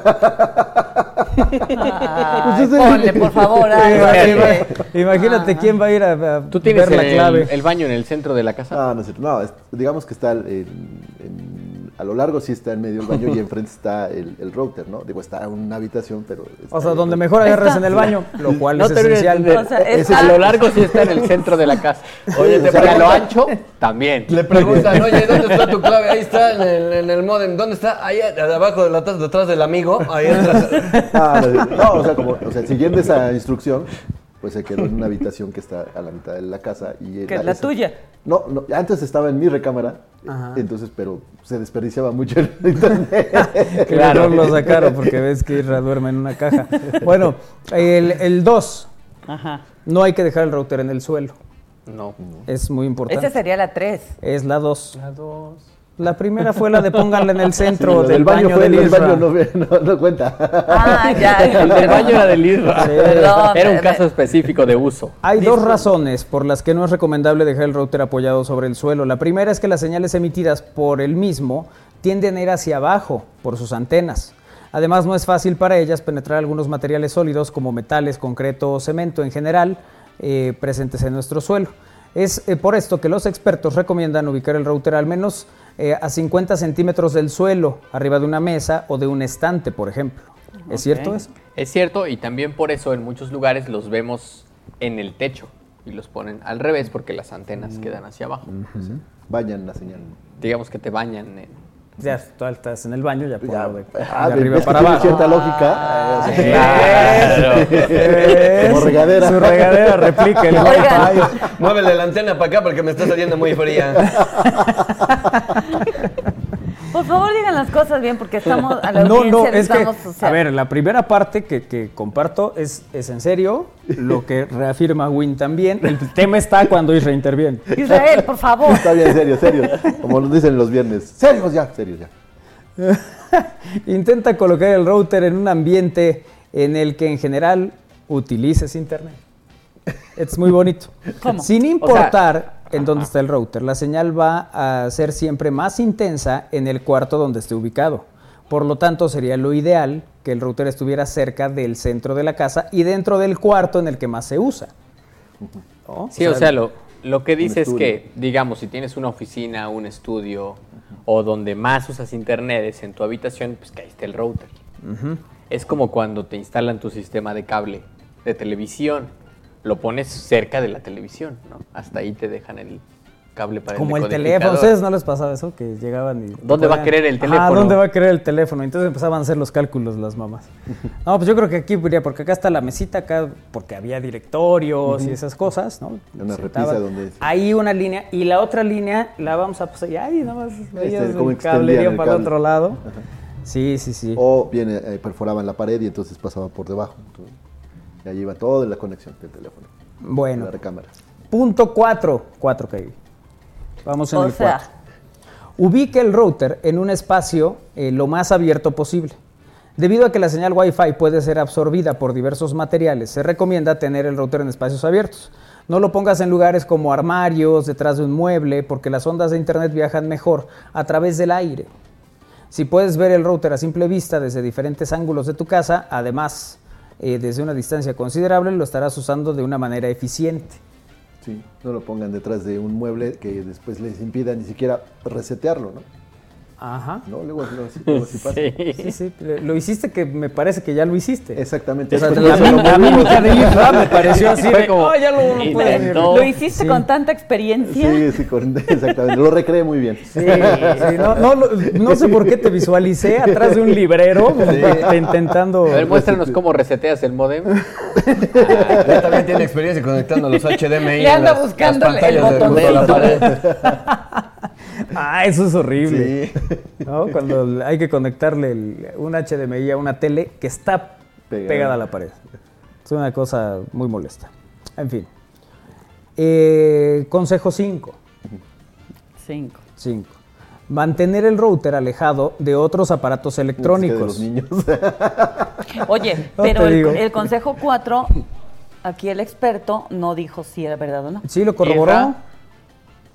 Sí. Ah, no, es, es real, pero también se refiere más al tema de los materiales que pueden atravesar las ondas. Evidentemente, nadie tiene una casa que no tenga paredes o muros, ¿no? Entonces, sí, la idea es que Hay estén los que no espacios más abiertos. Hay unos que no hay puertas. Sí, sí, sí. Por los Eh, inquilinos. pero sí, si hay muros muy gruesos o de materiales... eh, Sí, en casas, casas antiguas, ¿no? Que tienen muros muy fuertes. pues, las- pero incluso hay, hay casas nuevas que los muros son bloques de concreto, Ajá. Y delgaditos, aparte ¿no? le- les ponen una lámina en medio. Ujú. Y aparte- Me han contado. Entonces ahí ya no, no va a Pues pasar, la señal va a ser no, más no, difícil. Por eso no me pueden robar mi internet. Entonces el punto 4 estuvo bien. ok. Vamos al punto 5. Mantener el router alejado de otros aparatos electrónicos. Todo tipo de artefactos electrónicos como televisores, microondas, teléfonos inalámbricos pueden interferir con la señal de tu router. Por tanto, eh, intenta no ponerlo debajo de un microcomponente, de un televisor, además de espejos, armarios, hasta agua puede bloquear la señal de internet y deben ser evitados. Entonces eso es importante eh, señalarlo porque a veces se pone el router pues, a un lado de la tele, cuando, ¿no? Todas, Oye, a ver, tengo una pregunta ahí. Pregunta. Esa risa Pero- de, de pero producción, todavía- como que también me sonó que lo, que lo tienen ahí su router. todavía Sí. no escucho al experto. Ah, Pero ¿cuál es la perdón, pregunta? No, no, no, no, no. A ver, el experto. No, es cierto que hay interferencia. Es la misma razón por la que no debemos poner el horno de microondas encima del refrigerador. Ajá. A una interferencia gigante que no solo daña eh, los distintos aparatos, sino que no hace un correcto uso, digamos. ¿Por qué ¿No sabías eso? Porque es un o sea, Te lo dije alguna vez, pero no jamás me en la vida. Sí, no, sí, ya, no, ya lo habíamos hablado. No, que- Winiberto, no. Pero bueno, hay interferencia. Entonces, por O eso sea, hay yo- que evitar. Ah, Tengo dos, dos aquí, Ah, dos. abre, abre Google y di, y di como, No, ¿por no, qué no, no. poner el horno de Po- no, microondas no, encima no, no, del refrigerador? A ver, vamos a hacer el ejercicio, vamos a hacer el A ver. ejercicio. Adentro, de- adentro del refrigerador. ¿Por qué? ¿Por qué ponerlo ¿Por adentro? qué voy a buscar en Google lo que tengo en casa que se supone sabe? Y no me ha dicho Yo- todo yo este te lo tiempo. dije, sí. ¿Por qué no? Sí, yo te lo dije. Como estas cosas de por qué no lavar la carne y estas cosas. También Pero eso es mentira. Ah, eso sí. O sea, es mentira. Microondas encima de la nevera es posible, técnicamente colocar el microondas encima de la nevera es posible porque el funcionamiento de uno no perjudica el del otro. Ah, fake news. A ver, entonces, ¿a quién le creo? A mí. O sea, A ni ver, aunque le ponga puede un- ser que unas haya- tablitas. Mejor di que lo quieres bajar porque no lo alcanzas, güey. Puede ser que haya distintos hornos que sí se puedan. no lo ¿Sabes sé, qué? Lo que, lo que dice aquí es que algunos refrigeradores modernos no se pueden llamar bajos por la altura, ¿no? Que son de 1,70 o 1,80 y colocar el horno simplemente no tiene sentido porque ya no, No alcanza el Win. Entonces, es- esa es Pero la- vuelve a la prim- pregunta del wifi y no del horno de microondas. No, es que ya me, ya me preocupaste. Porque el otro día hacía falso mi, mi micro, ¿no será eso? ¿No será que estaba haciendo interferencia con el router, el micro y, y todo lo que tiene ahí con su, con su cable La que tiene? freidora de aire, la cafetera, el horno tostador. A ver, Y Kiara. y era con un cable acá. a ver. Además que ahí tiene como tres cafeteras. Tiene la de Dolce Gusto, tiene la cafetera normal. Sí. ¿Y Tiene una que, que es así como, Como tres dije. ¿No? ¿Tienes más? como express, La de oficina. la de oficina, la portátil. La portátil, sí. Ah, qué buena. Que, no na- sale. Ah, sí, que sí, además sí, es, sí, es- es portátil y es envidiosa porque nomás hace un café. ¿No? Nomás es el vasito y ese es el que hace todo. No, no, a ver. Volviendo a la pregunta inicial. Volviendo a la pregunta del, internet, que sí, o sea, Ah. sí estoy preocupada. También por el horno de microondas. Pero bueno, es- eso lo platicamos en casa. A ver. Al rato que lleguemos. Al rato. Ah, eso me suena a reclamo. Me vas a reclamar Este, al rato. a ver, yo tengo donde está el router, están, tengo plantas con agua. Tienes un altar. Con, o sea, tengo plantas, ¿sabes? Un, hay un bosque casi casi ahí. Una fuente. O sea, agua. ¿Eso no está haciendo interferencia que luego no sirve hacer internet? Ah, no sé, mis conocimientos Ay, de biología no, llegan No, hasta allá. no. Entonces, Manolo está viendo un partido de fútbol y se congela. Sí, eso es feo, ¿no? Que estás viendo el juego, viene el tiro y todos. Y le- Bueno. y sale, voy a resetear el internet. ¡Eso! Hagan las palomitas hasta el, primer, hasta el medio Pero es- tiempo, si no hace interferencia el microondas. Kairi, pero es que no hay agua corriente, es agua que le pones a las plantitas Ajá. y ya. Exacto. Ah, ¿ves? Qué Entonces no te fácil preocupes. es. Ahora, No te tus, preocupes. tus veladoras, esas que pones para amarrarme. Esas sí pueden ser interferencias. O sea, Esas yo creo que sí hay que quitarlas. Yo, yo ¿Sí? vi, yo vi recientemente ahí en el altar una veladora con un dibujito que tenía un anillo dibujado. Y tenía un ¿qué es muñequito con una camisa cuadrada. Un frasco ahí con la foto de Manolo. ahí. Y adentro el anillo. Intenté abrirlo y no lo logré. No, no no, tuve no. fuerza Con- Llegó el güey y Con dice, una "¿Desde- cinta cuándo roja?" el Manolo es niño Gerber? ¿Qué hace en este frasco? ¡Corre! Coloca las antenas. Vamos otra vez al Ah, internet. perdón. Regresemos al internet. Ok. Consejo 6. Coloca las antenas verticalmente. La señal emitida por el router viaja de manera perpendicular a las antenas del equipo. En otras palabras, cuando uno pone las antenas de manera vertical, la señal de Wi-Fi se propagará de manera horizontal, cubriendo una mayor superficie de nuestra casa. Por otra parte, si te interesa compartir la señal con otros eh, sitios, pues, es mejor que coloques las antenas de manera horizontal. Experto. O sea, Pues, o sea, sí, depende del modelo del router. Esa está medio dudosa y las que vienen también, pero esa está medio dudosa. O sea, como en forma de orejas de conejo, ¿no? Va a depender de muchos factores, como Pues sí, sí. que creo que sí viene ahí, pero la banda y la frecuencia en la que se encuentre la señal emitiéndose. como orejas de conejo me dejaste dudosa. Sí, Pero es antena como de antenitas conejo. de gasú. Sí, Porque que de conejo, mezcla aquí o las sea, cosas. luego el conejo se le hacen hacia abajo. O sea, Eso sí, Tienes razón. Luego si anda triste, Sí. Bueno, como quiera. como eso. quiera, exacto. Como orejas de conejo alerta. Ajá, así Ah, es. Ahí sí ya te puedo creer un Pues poco. sí es medio dudosa, depende del modelo del router. En este caso que son cuatro, ¿qué hacemos, güey? dos y dos. Dos verticales, dos horizontales. Ahí están bien ubicadas, mire. Ahí están bien Pero ubicadas, eh, de verdad es, es muy complejo y se dependerá de la frecuencia y que tanto estén utilizando otras frecuencias en ese espectro. Es un fondue. sí, no. El, otro dice que midas la intensidad de la señal de internet con algunas aplicaciones para que el- puedas decidir cuál es el lugar en tu casa donde mejor llega la señal para los lugares donde te mueves. ok. Ese, ese me parece un buen tip. Prácticamente, como podemos ver, todos estos tips tienen que ver con la ubicación. Entonces, lo que decíamos, si nosotros estamos acostumbrados a trabajar en la biblioteca, por ejemplo, de nuestra casa, Muy grande la biblioteca en casa. eh, entonces en esa parte debería estar el router. Pero si no, ahí podemos hacer una medición, digamos, si los muros son muy grandes, tenemos una puerta secreta o algo así. Eh, pues a lo mejor necesitamos reacomodar el router si es que no está en el mismo sitio.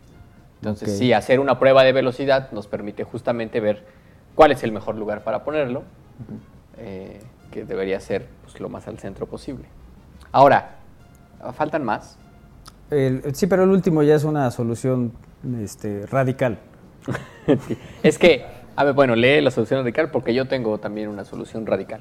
Bueno, la solución radical. Si ninguno de los pasos anteriores dio resultado, compra un equipo nuevo. Pues sí. Esa es la solución radical. Es que yo sí creo, dependiendo de para qué utilicemos el Internet, y bueno, la pandemia también nos enseñó que podemos eh, básicamente hacer todo desde casa, trabajar, estudiar, tomar clases, etcétera, etcétera. Eh, sí creo que, y yo lo recomiendo ampliamente, no deberíamos quedarnos únicamente con el router que nos da nuestro proveedor de Internet. Deberíamos tener nuestro propio router o nuestro propio sistema para no tener fallos de ningún tipo. Para que no sea de, ah, es que aquí no me agarra bien la señal, es que no puedo ver mis TikToks, es que no puedo hacer llamadas desde tal zona. Eh, Lo ideal es tener equipos más robustos. Hay también equipos para casa mucho más robustos. Hay sistemas que se les llama red de tipo malla, mesh en inglés, eh, y hay distintas marcas que, que hacen esto, en donde de verdad el usuario no tiene que preocuparse más que por conectar estos equipos a su router del proveedor de internet y pues conectar. Y con eso ya. Y se solucionan muchos de los problemas de ubicación. Con estos, por ejemplo, solo, digamos, tú que tienes... ¿Cuántos pisos dijiste que tienes en tu Tres, casa? tres, tres. Pones uno en cada piso. Estamos a punto de hacer el Conectas el de en medio, ok, conectas el de en medio al router de internet y todo se soluciona.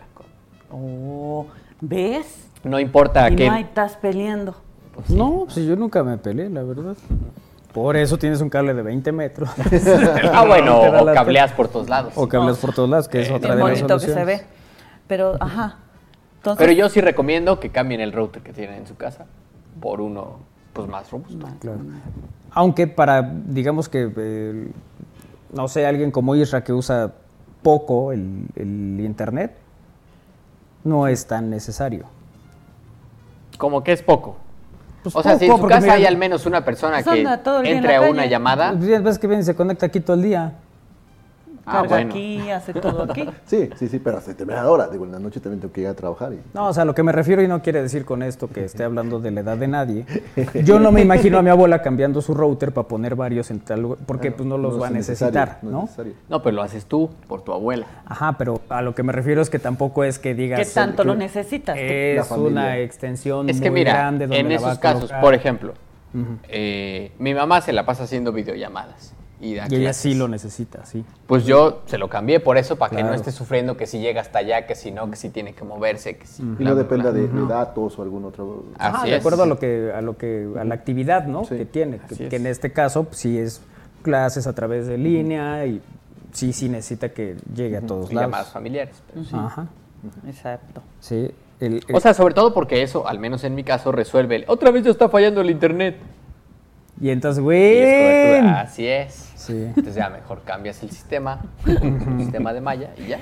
Ah, Claro, arregla. eso te soluciona todo. Esa es una de las, sí. de las ventajas que puede haber el- el- para el, el uso eficiente ¿no? de, de este Sí, servicio. generalmente va a tener que ver con la ubicación y bueno, ya cuando nos rebasa es porque es un problema con el proveedor. Así es. Que puede ser un problema del proveedor, puede ser un problema del dispositivo, o en este caso del, del propio router. ¿No? O una Eh, falta que- de idea también de quien te pone el internet. Como ejemplo, ¿te acuerdas cuando estuvimos en Playa del Carmen que tenían un, un router de casa para un hotel? de- Ah, sí, de- pero de- hace muchos años, eso sí. O sea, eso es un- también un problema de, pues, de visión, ¿no? O sea, a ver, no tenían el conocimiento de por qué era importante, el- digamos que tener otro tipo de dispositivos para Es que 20 a veces también, incluso en casa, subestimamos eso, ¿no? Digamos, si en una casa viven más de cuatro personas, cada una tiene un teléfono, hay televisores que están conectados a internet y otras cosas, puedes llegar a tener más de 20 dispositivos conectados a internet fácilmente, al mismo tiempo. Y no todos los routers que nos deja el proveedor de internet están pensados para soportar una gran cantidad de dispositivos. ¿no? Entonces, también por eso es, es bueno pensar en eso. Ya no para un hotel o un restaurante u otra cosa. ¿no? Sí, la otra es que les digas a, a los familiares que ya se acabó el internet, les cambias la señal y ya no se conectan Sí. en automático, ¿no? También. Ya saben que Isra siempre es bien a todo dar. Claro, porque uno da por hecho que ya te ponen el internet y ya quien sea se puede conectar y no pasa nada. no o sea, no se va claro. a poner lento o de repente va a fallar, ¿no? Sí, sí, o sea, sí. uno da por hecho, de, ay, ya tengo internet. Ah, pues ya tengo internet, ¿no?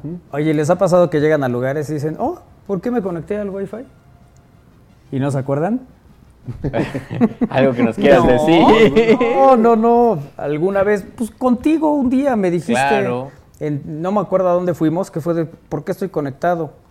Fue, ah, cuando hicimos la prueba de, no sé, creo que fue en el estadio, ¿no? Puede ser. Que estabas conectado a, la, a la de, a la de prensa, creo, a la... Esa eh, la a cambian una cada de las temporada, redes. así que no creo que haya sido ahí. Ah, pues entonces no sé dónde, pero hubo un lugar donde, Donde hablamos fuimos de juntos, eso. dice. Gordo. Algún restaurante ha de haber sido. No, pero piensen también eso, en la cantidad de dispositivos que van a conectar a, su red. Sí, sí. Y no todos lo, lo- lo aguantan y luego lo que sucede es que el, el servicio empieza a ser intermitente o algunos hasta se reinician, ¿no? Bueno, sí, solitos, o sea, se- como que colapsan al haber tantos dispositivos. Bueno, incluso cuando uno habla a las compañías y dices, oye, está fallando mi internet, ay, es que tiene un internet muy lento o demás, ¿no? Y a lo mejor no es eso. Bueno, es otro tema. ¿no? A lo mejor y tú, mm, no sé, tu modem está en un lugar eh, que no te da no tanta debería. señal, ¿no? Sí. O no está conectado. Yo no sé cuál sea el, el- Es el que de verdad dicen que el caso principal, que cuando la gente llama, que no tiene internet, es porque su router ni siquiera está conectado. Sí, de hecho lo O sea, no primero que te preguntan es qué Sí. focos están encendidos. Ajá. Si dices ninguno, Ahí ya. pero no se oye un... Sí, sí, suena, suena- suena tonto, lo sé, pero Sí, sí. es muy común. Sí, Bueno, a mí me pasó con el teléfono de casa, pues está, está desconectado, de que no se usa. Eh, y una vez eh, me dice la señora que me ayudaba que si le prestaba el teléfono para hacer una llamada. Le dije, sí, ocúpelo. Señora, no tiene línea. Ay, no, ya me lo cortaron. Ay, me ves marca. No, pues no, no tengo línea, no nada. Ya hasta después, creo que el- al otro día, yo estaba con eso. Dije, ¿será que ya me lo cortaron? No, pues no. Lo que era es que no estaba conectado. el, el cable El del cable teléfono, claro. Del teléfono, la cajita. Sí. Era eso. Ya después yo solita dije, ay, pero sí, de veras. Sí, pues esas cosas llegan a pasar. Entonces, el- Yo sí por creo. eso en esta tarde de consejos eh, tenemos estos Para mejorar el consejos Wi-Fi. para que puedan mejorar el Wi-Fi en sus casas o en sus trabajos, si fuera el caso. Y si nada de esto funciona, desconéctese, no vuelva a conectarse a internet nunca y métase en una cueva. Así es. Y viva ahí, vivirá más tranquilo.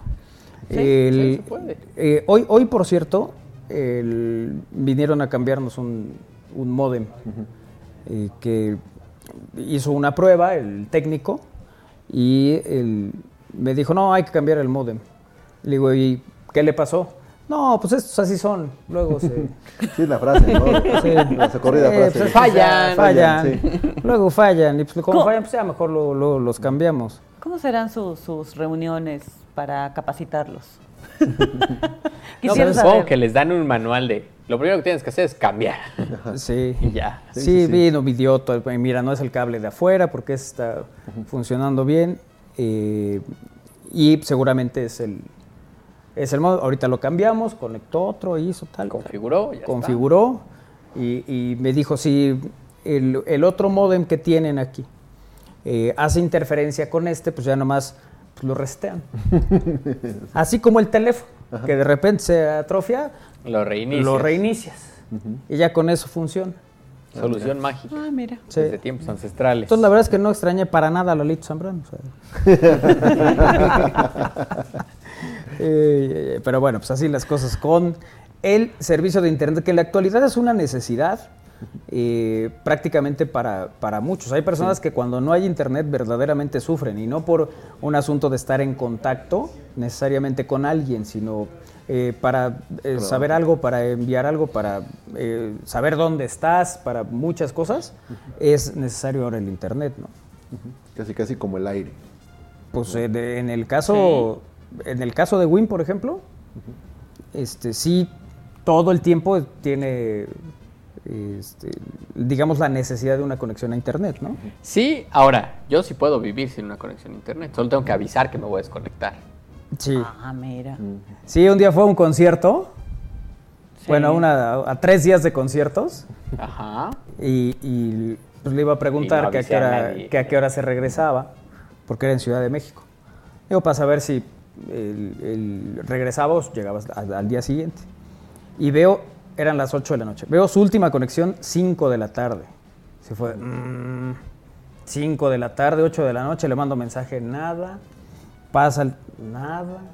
9 de la noche, nada. Entonces sí llegó un momento en que dije, a ver, no es normal, porque a lo mejor dice, sí, rayadan las 8, bueno, sí, ya se está echó sus conchitas, ya se fue a dormir, ya no se conectó. Pero Win 5 de la tarde, que no vuelva a usar la red hasta las 11 de muy la raro, sí, eso Sí fue, yo lo que, lo que imaginé es, o en la bola del concierto se le cayó el teléfono, se el lo slam. quitaron, ajá, o hizo algún chiste de los que suele hacer y ya me lo sacaron a golas del lugar. Eran mis dos opciones. Sí. Y se le a- cayó el teléfono. Y al final, eh, ya me, me contesta como a las 11 de la noche y ya me dice que en la zona donde estaba, pues no había señal y tampoco había condiciones. Y me mandó la foto. y mira, yo andaba por acá, pero era un Sí, concierto que era el Foro Sol. El autódromo, El autódromo. Rodríguez. La vuelta, Sí. la, la curva 4. Entonces ahí no hay manera, ¿cómo le haces, no? Y, y- y, pues sí, este, pero digamos que en su caso sí era, no, no, es demasiado tiempo sin que se conecte, sé que puede vivir sin, sin internet. Claro, yo de verdad sí puedo estar sin internet y sin conectarme. Solo tengo que avisar porque claramente Sí. al no ser algo que haga cotidianamente, pues, Es que es eso, ¿no? A lo mejor yo no me conecto en todo el día y no pasa nada. O estoy durmiendo, estoy haciendo, pero no estoy tan pegada al teléfono.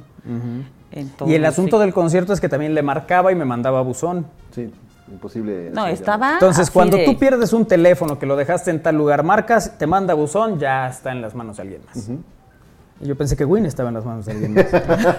o sea, sí también. También, sí. Pero Tampoco había señal. no, no había. Hola, buenas tardes. No, yo sí me pregunto cuándo en nuestro país eso va a dejar de ser un conflicto. Cuando haya multitudes que se va el internet, o sea, ¿cuándo de verdad nuestros Sí, proveedores? En, en- en el estadio de fútbol es un problema cada. Sí, Ah, en todos los estadios, ¿eh? Eh, En el Sí, sí, Azteca, sí. aquí, donde. Pero además, o sea, en, en otros países esto no sucede. No, no, no. Se preparan y montan antenas y montan cosas para recibir Porque- a, en, a cantidades. Porque no es solamente los aficionados, son las cadenas que transmiten, Sí, gente que sí, sí. está reporteando cosas eh, de- del evento, ¿no? Entonces, eh, como dices, hay gente de Estados Unidos que se prepara para eso. Aquí apenas... No, en, el- ot- en muchos otros En el países. estadio de fútbol, en- bueno, aquí en México, a- no llegan ni a tres cuartas partes y ya no, Y ya no hay, claro. Ya no tienen señales de datos, ¿no? Sí, Eh, yo espero que nuestros proveedores eventualmente hagan algo, ¿no? O sea, al final estamos pagando un servicio. Pues sí. Hola, buenas tardes, excelente programa. Saludos a todos, en especial a Isra, ya que nos están desburrizando. dice. ¿Me pueden decir cómo se llama el aparato que sirve para mejorar la señal del router? Saludos a todos. Un abrazo, dice Juan Carlos. El Para que repliques la señal. extender, bueno, hay, hay replicadores de señal, se llaman. O sea, hay dispositivos que te hacen todas las funciones, que es replicar, extender. Eh, lo que yo estaba recomendando es un sistema de malla, se llama. De son, malla. son modems que puedes agregar tantos como quieras, dependiendo de cuántas hectáreas tenga tu rancho. Sí, sí. Eh, pero puedes agregar desde 1 hasta N. Ok. Pero se llama. Sistema de malla. Sistema es- de es- malla. Y hay muchas marcas. Ah, ok. Ujú. Eh, entonces la casa de Isra tumbaron la puerta porque no había señal de internet y no porque se hubieran peleado los inquilinos, dice. Este, una combinación de ambas. no compartió la Con señal. respecto a la opción de poner el router lo más cerca posible, es cierto. A medias, ya que la tecnología nueva da prioridad a dispositivos más lejanos. Tiene razón Kairi, los árboles o toda cosa viva tiende a dar interferencia a los eh, megahertz del en Wi-Fi. Vámonos a pausa. Regresamos. Es al aire.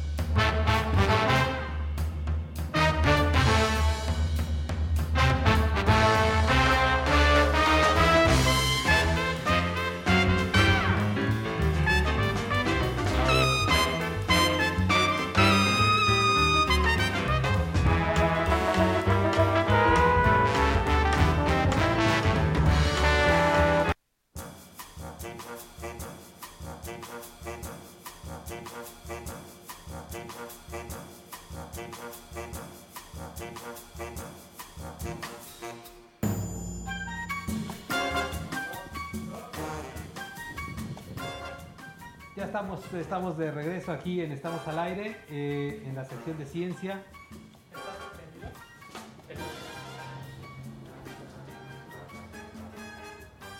Para variar tenía el micrófono apagado, eso, eso es normal, ¿sí?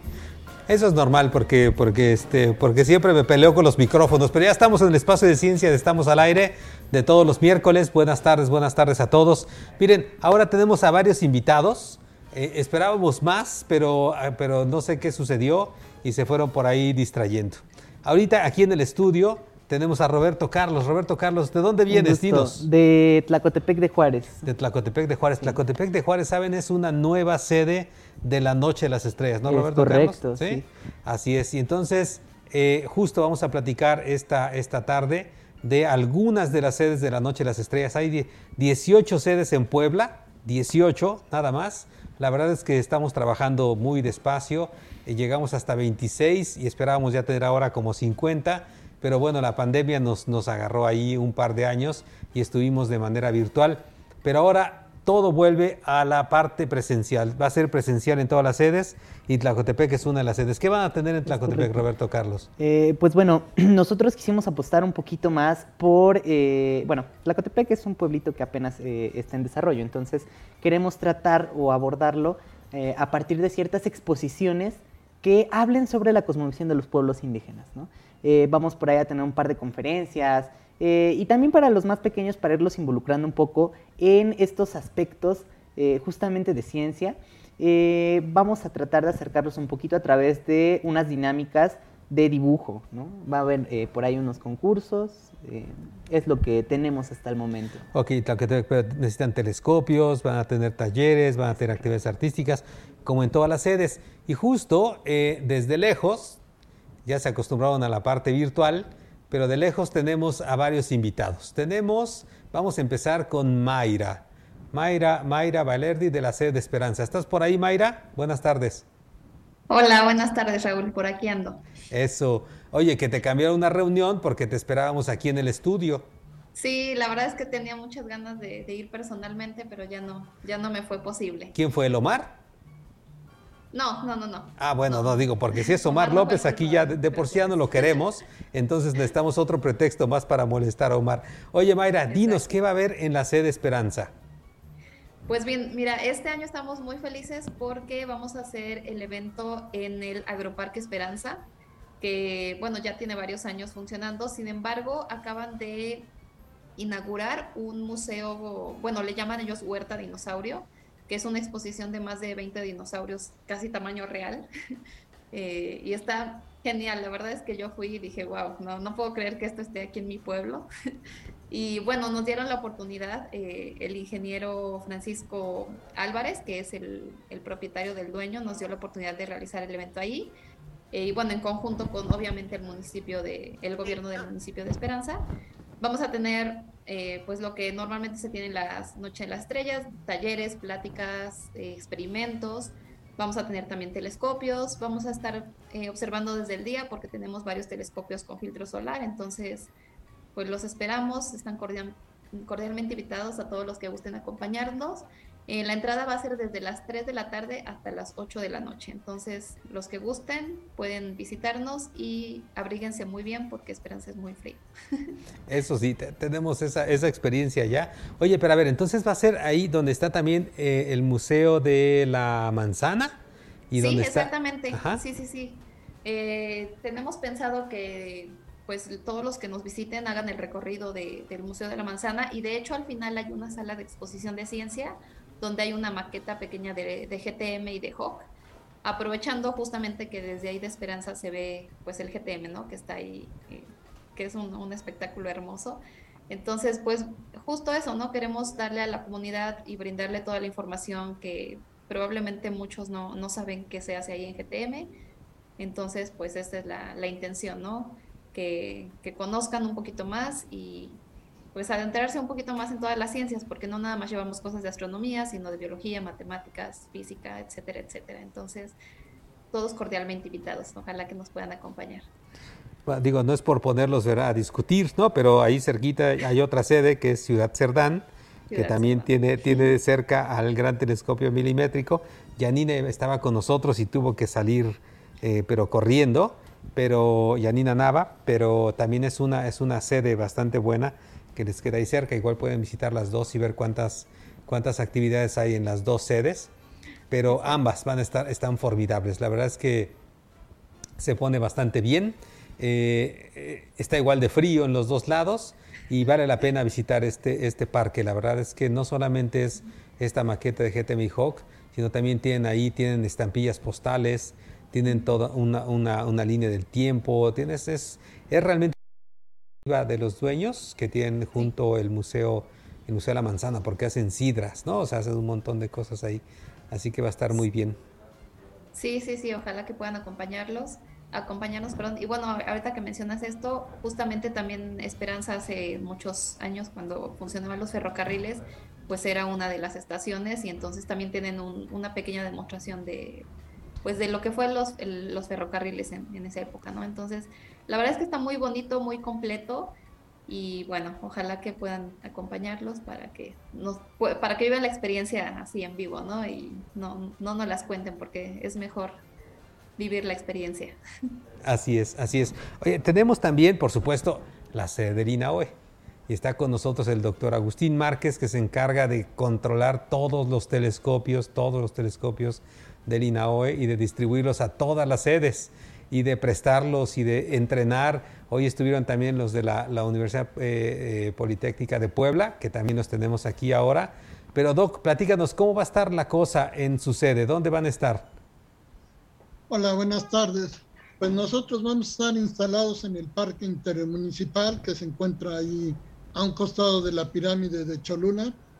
Es un lugar que hemos tomado ya por varios años y eh, tiene buenas características para todo este evento, ¿no?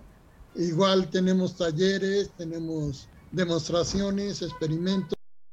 Y la zona de telescopios, pues ahí vamos a albergar unos 150, 180 telescopios más o menos. Ándale. Y vamos a estar abiertos, perdón. Digo, ándale, nomás. Nomás 180 telescopios más o menos. Sí, sí, hemos alcanzado 160 y ahorita esperamos un poco más. Así es de que tenemos la esperanza que todavía se registren los compañeros que faltan, ¿no?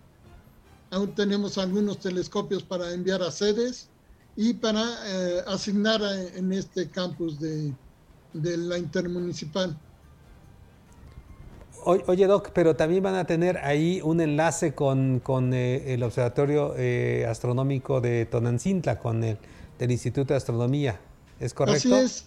es. Es, algo novedoso porque siempre habíamos actuado de tal forma que teníamos los telescopios en la intermunicipal, en el parque, y aquí en Tonalcintla teníamos este, la cámara Smith y el telescopio un metro, la carta del cielo, funcionando, pero digamos que estaban aislados. Ahora vamos a tener un pequeño transporte que haga viajes desde el parque intermunicipal hacia donde se encuentra el telescopio de un metro de la UNAM. Y van a estar haciendo recorridos continuos para que la gente pueda asistir aquí al, lo que es el INAOE UNAM y puedan eh, estar con nosotros también allá en el Parque Intermunicipal. Eso, entonces ahí tiene, una sede extendida, ¿sí? Bueno, vamos con, con, también una nueva, bueno, en realidad no es una sede nueva, ellos ya estuvieron antes. Como es el Mohamed, y el Mohamed ya ven que es medio bipolar, entonces como que quería y no quería entrar, ¿sí? Yo creo que todos aquí conocen a Mohamed, a Juan Antonio, y platícanos, o, Mónica, ¿quién nos va a platicar de la sede de la Politécnica en Juan Cebonilla? Hola, doctor. Buenas tardes, ¿cómo estamos? Pues aquí aguantando al Win y a Armando y a toda esta banda, pero pues no nos queda de otra. Pues ya ves, yo aquí en mi labor de divulgador ahora.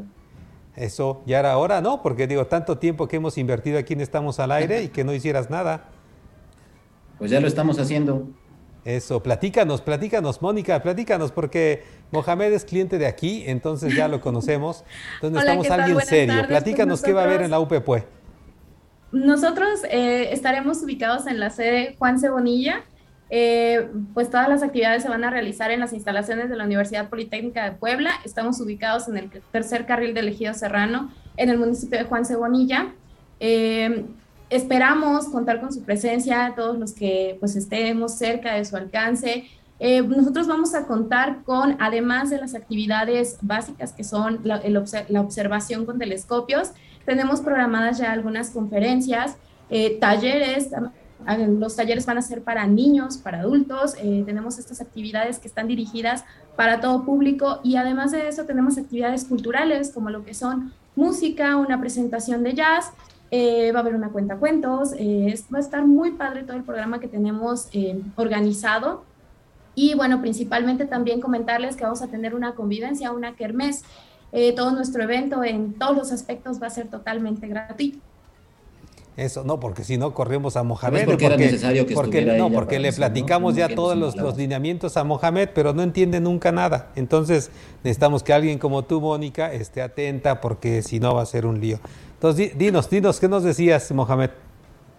Claro, mira, eh, para nosotros eh, como universidad es importante eh, ser trascendentes aquí en, el municipio. Llevamos 18 años como universidad, somos una universidad muy joven y pues poca gente, tanto en, las poblaciones aledañas como en el, mismo, en el mismo lugar donde está la universidad, sabe qué hacemos. Entonces ahora es un muy buen momento para darnos a conocer a la gente que nos rodea, para que los niños que más adelante quieran estudiar, pues puedan hacerlo aquí en esta universidad. Y hoy es un gran marco, la Noche de las Estrellas, para hacerlo, para abrir las puertas a la gente. Así es, así es. Creo que es un gran evento que puede servir para muchísimas cosas, pero en particular para, promover vocaciones científicas, ¿no?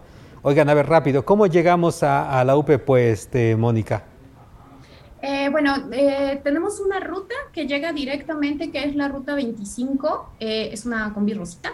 La pueden tomar lo que es desde el mercado de los sabores y esa los trae directamente hasta su base, debe decir UPPUE, desde donde la toman, llega directamente hasta lo que es la universidad, su base está enfrente y recorre todo lo que es Forjadores, eh, pasando enfrente de Plaza San Diego y ya de ahí se mete a Cholula, esa combi los trae hasta acá. También vamos a tener habilitado el transporte de la universidad eh, en, varias, en varios horarios. Nosotros vamos a empezar a partir de las 6 de la tarde y eh, de igual forma para el regreso también van a estar habilitados los transportes de la universidad para pues el regreso a las personas que asistan con nosotros. Perfecto. Y además se pueden ir por la Federal hacia Huejotzingo. Y ahí hay unos pollos famosos y ahí agarran la desviación, ¿verdad? Sí. Eso no se pierde. Sea, hasta el Isra está ahorita ya, está ya está, está, está salivando, por no decir de otra manera, Isra. Y ya tiene hambre. que lo esperamos el día 3. Eso, exactamente. Ya están invitados, chicos. Oye, Roberto Carlos, ¿cómo llegan a, Tlacotepec? Eh, pues bueno, hay que tomar el autobús en la eh, la línea de autobuses Alas de Oro eh, puede hacer una escala en la ciudad de Camachalco o incluso también puede llegar directo hasta la terminal de Tlacotepec. ¿Y de qué hora a qué hora van a estar? Este, pues bueno, nosotros eh, esperamos estar más o menos desde las 6 de la tarde y pues hasta donde el cuerpo aguante, ¿no? Hasta donde el cuerpo, bueno, esa es una nueva sede, o sea, no saben lo que están diciendo los de las nuevas sedes, pero está bien, pues hasta que el cuerpo aguante, ¿sí? Generalmente no aguanta ya demasiado en algunas sedes, ¿no? Veo ahí a Mohamed, hasta las, empiezan a las seis, yo creo que a las cinco y media ya no aguanta, pero este, Agustín, Agustín sí tiene que aguantar a fuerza hasta la medianoche o más. Doc, ¿hasta qué hora van a estar? ¿De qué hora qué hora van a estar, Agustín, en, en San Andrés? Sí, eh, en todo el evento de las 4 de la tarde hasta las 23 horas. Y en zona de telescopios a partir de que empieza a oscurecer. Y ahí sí, casi, casi es hasta que el cuerpo aguante. Tenemos unos astrónomos que son repicados y son las 11, 11 y media que debemos terminar y siguen ahí con filas de, de gente que quiere pasar a sus telescopios. Y siguen pasando hasta que ellos ya no pueden igual que nosotros y tienen que abandonar el, sitio. ahí, es, ahí lo difícil es correr a los aficionados que se quieren quedar hasta las 3 de la mañana. Oye, este Doc, eh, ahí pues es, ya saben, San Andrés Cholula es fácil llegar a las pirámides, ¿no? Ahí pues toda esa zona es muy, muy concurrida. Este, eh, solo hay que buscar ahí un espacio para estacionarse y poder disfrutar de Noche las Estrellas, como ya varios años lo hemos hecho en Cholula. ¿Cómo llegamos hasta Esperanza? Bueno, para Esperanza, eh, puede, si van por ejemplo de aquí de Puebla y van en auto, es tomar la, la autopista directo que va hacia Veracruz y salen justamente en la caseta de Esperanza y es al, a finalizar el pueblo. De hecho, como les comentaba, este parque nuevo que es Huerta Dinosaurio tiene muchos anuncios y los va guiando, o sea, solitos, solitos llegan. Bus eh, puede salir de, de la Capu hacia hacia Ciudad Cerdán y luego de Ciudad Cerdán tomar un, bueno, pueden pasar ahí rápido a la sede de Ciudad Cerdán y luego ya se van para Esperanza. eh, tomar un, un autobús que va, si no mal recuerdo, puede ser para Orizaba o hacia Tehuacán y hacen parada ahí en Esperanza. Entonces, está relativamente fácil. Eh, pues allá, ojalá que, ojalá que nos puedan acompañar. Como les comentaba hace un momento, vamos a empezar a las 3 de la tarde y el último acceso es a las 8 de la noche.